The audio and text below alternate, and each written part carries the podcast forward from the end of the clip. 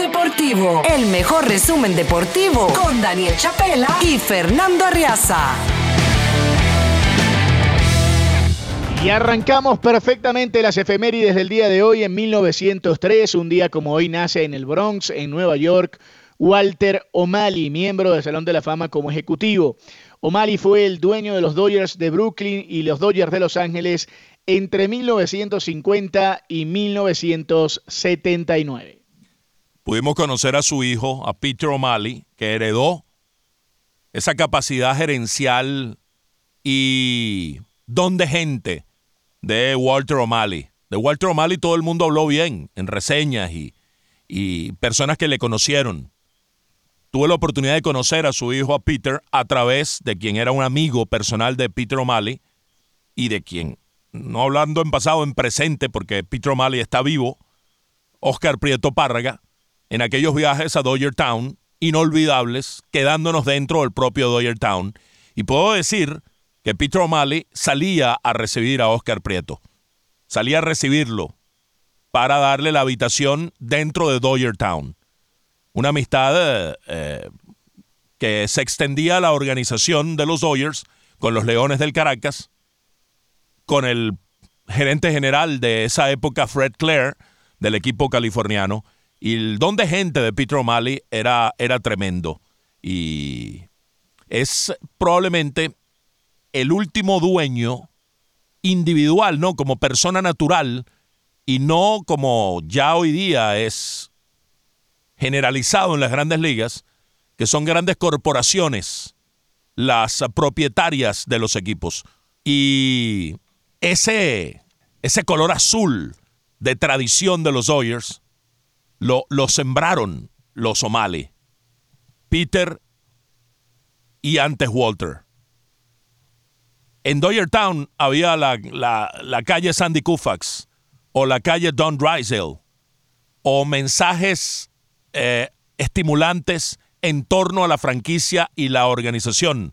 La calle Jaime Jarrín o la calle Vince Cooley, reconociendo no solo las figuras deportivas, sino las figuras de la narración, que promocionaron y pusieron en alto el nombre de la franquicia a través de la difusión de los juegos. Entonces, vaya, recordar a, Walter O'Malley es, es muy importante porque el béisbol de las grandes ligas es lo que es gracias a personajes como Walter O'Malley y luego Peter O'Malley que le dieron continuidad a una obra, a un legado, a, a la construcción de una tradición. Y la tradición es un factor tan importante para alimentar una industria, una competencia, que bueno, hombres como este tal vez no se les da, no se les da el, reconocimiento que, que, merecen. Y me, complace que haya incorporado en las efemérides hoy JG el nombre de, de Walter O'Malley y recordar también a Peter y a su vez a Oscar Prieto Párraga, que, que, fue amigo de, de, es amigo de Peter, creo que se mantienen en contacto y vaya, de alguna manera uno, uno se veía beneficiado por aquella amistad, Octavio, porque nos coleábamos allí en Dodger Town y nos daban una habitación. Una vez nos tocó al lado de la, de la habitación de Vince Cooley y lo veíamos salir todos los días en la mañana tempranito. Entonces son, son dos de esos recuerdos, de esos recuerdos imborrables. Claro, de la cantidad de historias y de cuentos que, que tienes en ese, en ese lugar, en Dodger Town, y que, y que han sido parte de, también de tu trayectoria en el sprint training y en ese, en ese vínculo especial con los Dodgers y con Oscar Prieto y, con todo lo que estaba alrededor de, ese equipo. Es una lástima que no exista Dodger Town ya, pero eh, evidentemente lo, generado por la familia O'Malley ha hecho que sea una, franquicia tan exitosa en el paso del tiempo y que tenga eh, tantos seguidores alrededor de, todos los Estados Unidos y fuera, y fuera de ellos. ¿no? De hecho, Peter O'Malley inicia su gestión en los Dodgers como director de Dodger Town, la base primaveral de este equipo en Vero Beach, aquí en la Florida, por la I-95. Un poco después de, de Júpiter y de Port St. Lucie se llega a Vero Beach. Y como tú dices, una lástima que campamentos como este ya no alberguen a un equipo como los Dodgers que se mudó eh, desde hace ya algún tiempo a Arizona. Pasamos a 1915. Un día como hoy, un 9 de octubre de ese año, Woodrow Wilson se convirtió en el primer presidente en ejercicio en asistir a un juego de la Serie Mundial. Dio el juego en el cual los Medias Rojas vencieron a los Phillies en el Baker Bowl de Filadelfia. Fue el segundo juego de aquella serie con un triunfo de cuatro carreras por una. El presidente Harry Truman tiene el récord de asistencia a más juegos de la MLB mientras estuvo en el cargo con 16 encuentros, todos en Washington. Como dato adicional, desde la serie de 2015, el picheo de Boston era tan fuerte que un lanzador jovencito no fue utilizado en toda la serie y solo tomó un turno como emergente. Su nombre, Babe Ruth, aquel, aquel juego al cual asistió Woodrow Wilson. Qué buen recuerdo. Y nos vamos a 1928, tal día como hoy los Yankees de Nueva York derrotan 10 carreras por 3 a los Cardenales de San Luis para completar la barrida en la Serie Mundial. Fue la segunda seguida consecutiva en el Clásico de Octubre porque primero, en 1927, habían derrotado de la misma manera a los Piratas de Pittsburgh. Eran los Yankees dominantes de esa época.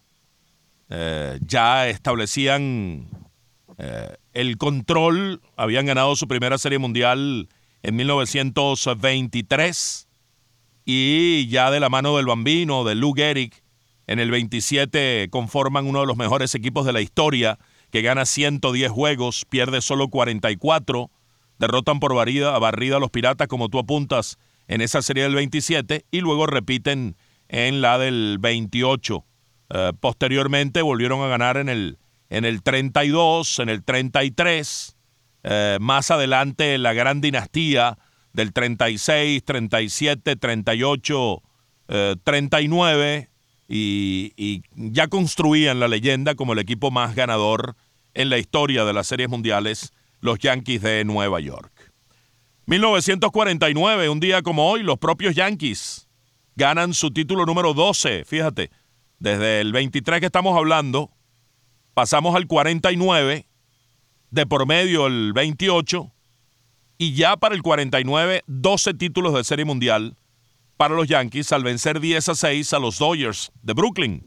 El partido se jugó en Ebbets Field de Brooklyn, con los Yankees ganando la serie 4 a 1. Fue el primer anillo de cinco consecutivos de los eh, neoyorquinos en aquel 1949 que les dio el título de la Serie Mundial. Eh, en aquella serie, bueno, allá estaba ya Yogi Berra, eh, Joe DiMaggio, eh, jugadores de, esa naturaleza, Big Rassi, Charlie Reynolds. bueno, lo que significaba ese equipo de los Yankees. Ahí estaba Roy Campanella enfrente por los Dodgers. Ya había hecho incursión Jackie Robinson, ya, ya estaba, ya había roto la barrera del color. Así que tienen tantos ingredientes esas series de mediados de los 40, específicamente esta del 49. Y nos vamos al año de 1962. Un día como hoy nace en Gualeguay, en Argentina, Jorge Burruchaga, exjugador y entrenador, miembro del equipo campeón del mundo en México 86, autor del gol de la victoria en la final frente a Alemania. También fue subcampeón del mundo en 1990 a nivel de clubes Debutó con Arsenal de Sarandí, también vistió los uniformes Independiente de Avellaneda y del Nantes de Francia. Con Independiente ganó la Copa Libertadores y la Copa Intercontinental en 1984. Como entrenador dirigió en Argentina, en México, en Paraguay. También fue directivo de la Asociación de Fútbol Argentino. Hoy ejerce rol en varios lugares como comentarista, es parte del equipo de Daniel Chapela y de eh, nuestra hermana emisora Fútbol de Primera, el equipo que dirige Andrés Cantor. Así que estamos hablando de un grande del fútbol mundial, un grande del fútbol argentino, el responsable de uno de los títulos de Argentina de la Copa del Mundo en México 86 con ese gol que terminó dándole la victoria al equipo de, Diego Maradona y de Carlos Álvaro Vilardo. Así que feliz cumpleaños para Jorge Burruchaga. El burro, ¿no? Así, así le dicen eh, cariñosamente a Jorge Luis Burruchaga. Recuerdo aquella final del 86, pleno control de Argentina, 2 a 0, y de repente Alemania le dio un vuelco, empató a 2, parecía que la final iba para cualquiera, y se produjo el gol de, de Burruchaga, el 3 a 2 definitivo, con un pase de, de Maradona, ¿no? Que encontró a Burruchaga solo frente. Era Tony Schumacher, ¿no? El arquero alemán. El arquero alemán, eh, ahora me hiciste dudar. No, ya te lo voy a, ya te lo voy a buscar. Pero lo, cierto es que fue un pase sensacional de, Diego, que lo vio habilitado en medio de lo que significaba eh, en ese momento Fernando eh, el hecho de, estar empatando el partido. De, digamos, de hacer el, empate cuando tú decías esa, situación. Sí, Schumacher, el, en México 86, tenías razón. Eh, aquel equipo de Briegel, de Breme, de, Thomas Bertol, de Augenthaler, de Pierre Lisbarki, de Mateus, de Félix Magat, eh, y arriba tu amigo Karl-Heinz Rummenigge, eh, Rudi Feller, Klaus Alof, el equipo alemán que terminó perdiendo aquella final frente a Argentina en el 86. Y aquella corrida inolvidable, porque fue un gran pase de Maradona, pero la corrida inolvidable de, Burruchaga hasta que tocó la pelota por un ladito de Schumacher y terminó metiéndola en el fondo para, para darle el gol a Argentina. Eh, toda su vida cargó con eso, con ser el hombre del gol. Eh, más allá de los pocos clubes que estuvo, también fue brillante, fue una estrella con Independiente de, Avellaneda y, y, obviamente es recordado por todos por, eso, por ser una eh, por ser uno de los, referentes de aquel seleccionado campeón del mundo. Sí, señor. Brown en el 23, Valdano en el 55, el 2 a 0 de Argentina. Pero vino Rummenigge, anotó en el 74 y Foller empató en el 80. Tres minutos después, entonces, el gol de Burruchaga que, que bien describes ante 114.600 personas en el Estadio Azteca de México. El Mundial de Maradona no anotó en la final, dio ese pase gol jugó un gran partido en la final, pero bueno, estaba escrito como el Mundial de Maradona por aquel partido sublime y el gol, el, mejor gol en la historia de los mundiales contra Inglaterra. Nos vamos al año de 1966. Tal día como hoy, los Orioles de Baltimore consiguen su primer título en la historia al derrotar una carrera por cero a los Dodgers de Los Ángeles en el cuarto juego de la Serie Mundial. El juego se disputó en el Memorial Stadium. Fran Robinson fue designado el MVP de esa serie que le permitía entonces a los Oropéndolas ganar su primer título. Sí, una serie de picheo en la cual los serpentineros de Baltimore redujeron a la ofensiva de los Dodgers a dos carreras en el primer juego, 5 a 2 ese primer juego, luego 6 a 0 el segundo, que terminó siendo el último juego en la carrera de Sandy Koufax, luego de la Serie Mundial en noviembre, generó el shock en el mundo del béisbol al anunciar su retiro, el zurdo, el brazo izquierdo de Dios. En aquel juego, y lo recordábamos en una efeméride reciente, Jim Palmer se convirtió en el pitcher más joven en la historia en lanzar un blanqueo en un juego de Serie Mundial. En ese juego, Luis Aparicio fue el primer bate, como lo fue en la serie, y conectó de 5-2 con un doble contra Sandy Koufax ese día el equipo de los Dodgers se hundió en errores hasta seis, tres del jardinero central Willie Davis, que perjudicaron la labor de Sandy Koufax, que en seis innings le hicieron cuatro carreras, pero solo una limpia. Y luego en los oh, últimos dos juegos de esa serie del 66, Baltimore los ganó ambos 1 a 0, como para refrendar aquel picheo extraordinario de los Orioles que ya eh, pronto en el tiempo iba a tener a cuatro ganadores de 20 juegos. Ya, ya Jim Palmer daba, daba a entender lo que, lo que iba a hacer, en lo que se iba a convertir. Dave McAnally estuvo en el blanqueo del juego que le dio el título de la Serie Mundial a aquellos Orioles de 1966. Pasamos a 1970. Tal día como hoy, un 9 de octubre de ese año, nace en Estocolmo, en Suecia, la golfista Annika Sorenstam, diez veces ganadora de Majors en la LPGA, ocho veces jugadora del año en el Tour femenino, una de las grandes en la historia, dominó por una etapa prolongada el, el golf femenino, Annika Sorenstam. Y nos vamos a 1989 porque tal día como hoy, Art se convierte en el primer afroamericano que funge como entrenador de un equipo de la NFL. Su equipo, en ese momento Los Ángeles Raiders, derrotaron a los New York Jets 14 a 7 en el Monday Night Football. Shell logró el triunfo como coach interino. La temporada siguiente pasó a ser el titular de esa posición. 2011.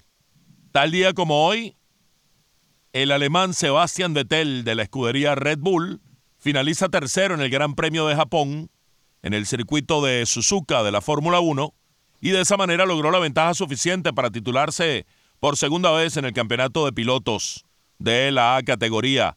Sebastian Vettel, que por esa época era el, el piloto reinante, logró hasta cuatro títulos, el alemán.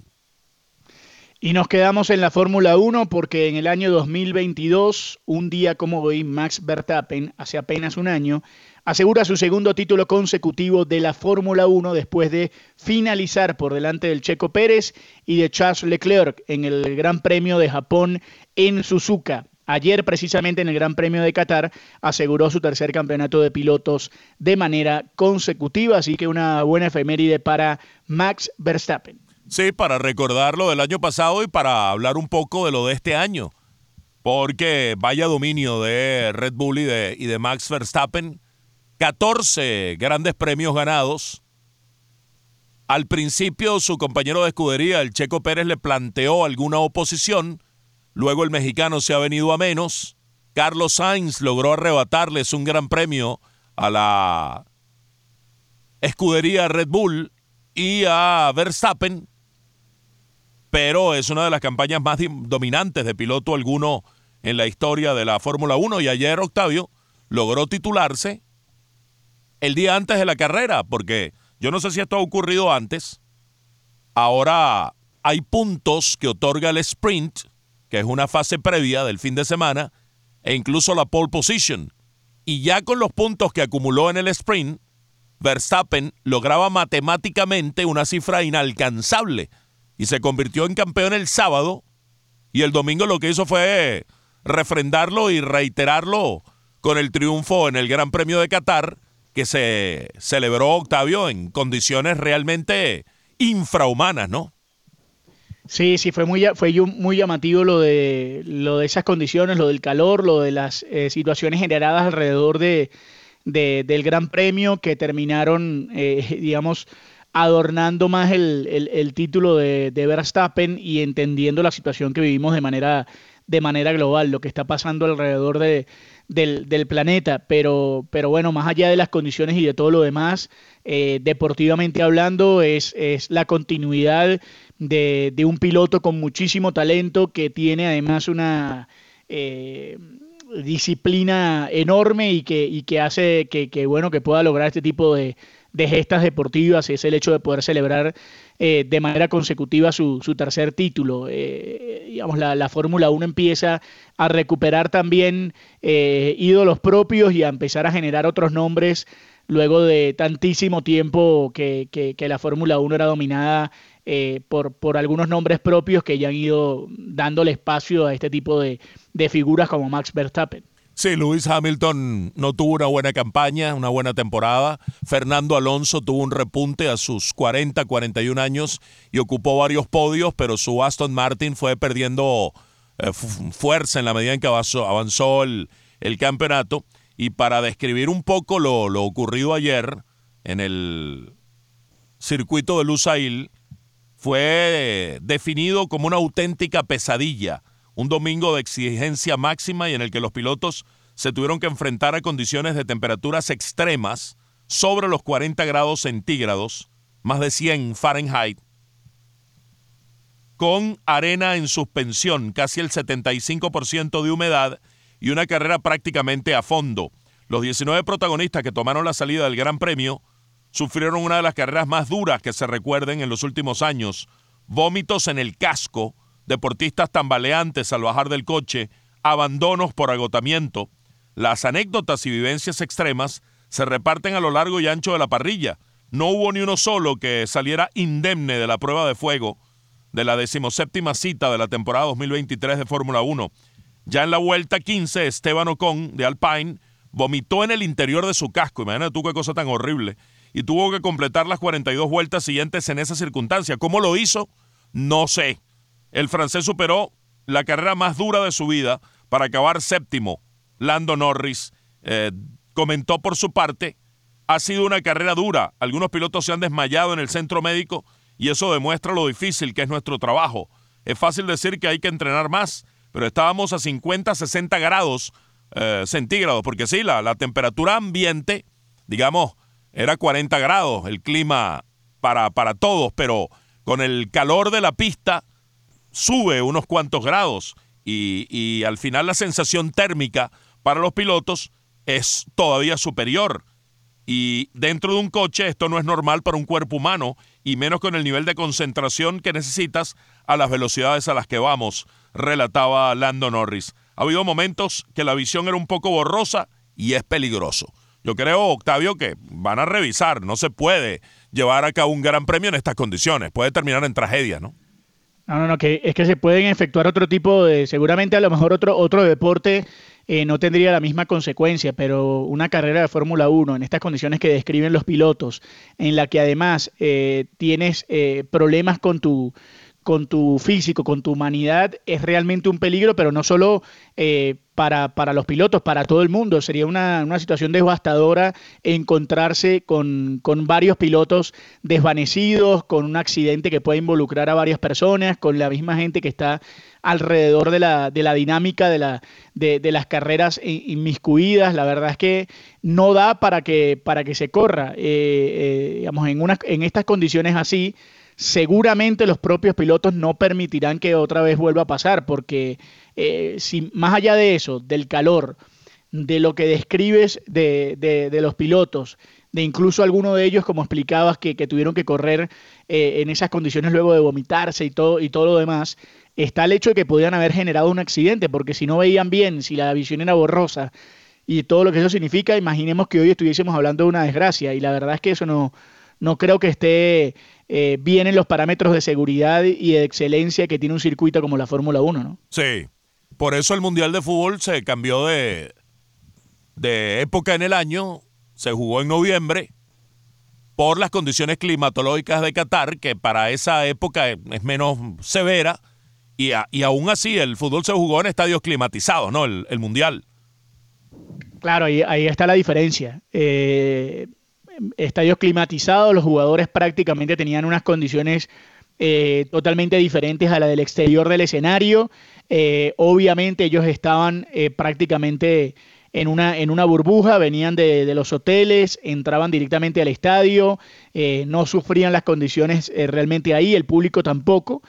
Y al final no, no, no terminó pasando nada, pero imaginemos que eso no es lo mismo que meterse en un carro, además en un carro tan particular como lo de la Fórmula 1, ¿no? Que, que, realmente tiene una, unas condiciones muy específicas y que yo me, uno se puede imaginar que si ya es difícil en cualquier circunstancia meterse en ese vehículo en esas condiciones, imaginémoslo bajo esas eh, circunstancias climáticas y todo lo que representa, ¿no? Eh, es un ahogamiento literal, Fernando, estar metido ahí. Sí, definitivamente. Daniel Chapela y Fernando Arriaza, no necesitas ver los juegos, ellos te lo cuentan.